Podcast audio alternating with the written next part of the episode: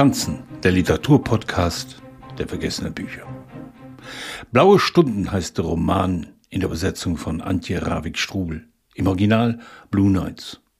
So verschiebt sich im Titel die Dunkelheit der Nacht in die Stunden der Dämmerung. In ihm erinnert Joan Didion an ihre Tochter Quintana Roo, die mit nur 39 Jahren verstarb und die sie zusammen mit ihrem Mann adoptiert hatte.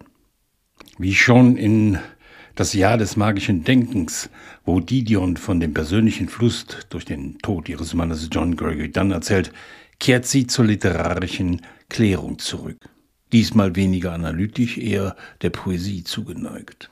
Sie denkt über den Tod nach, dem Vergehen der Zeit, fragt sich, was von einem Menschen bleibt, wenn wir uns an ihn erinnern. Wenige Monate nach ihrer Hochzeit fiel Quintana roh ins Koma. Anderthalb Jahre später starb sie. Wie mit einem solchen Schicksalsschlag umgehen? Den Selbstvorwürfen, der Trauer. Ist der Tod eines nahen Angehörigen leichter zu verwinden, wenn man sich ihm bruchstückhaft literarisch nähert? Jene Menschen, der einem so nahe schien und doch psychisch labil war? Hätte Didion die Borderline-Störung ihrer Tochter nicht früher erkennen müssen? Radikal offen, ohne jede Rührseligkeit, legt eine Autorin hier Rechenschaft ab. Ist nicht jeder tot, auch die Begegnung mit der eigenen Vergänglichkeit?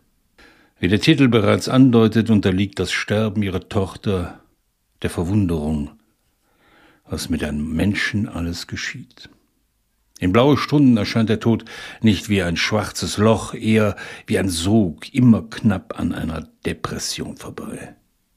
Erinnerungen sind kein Trost. Sie bringen nichts zurück. Sie bewahren ein Nicht vor dem eigenen Versagen. Wir verstehen nicht einmal unser eigenes Leben, geschweige denn das eines anderen. Alles ist flüchtig. Blaue Stunden vermag es für ein paar Sekunden einzufangen.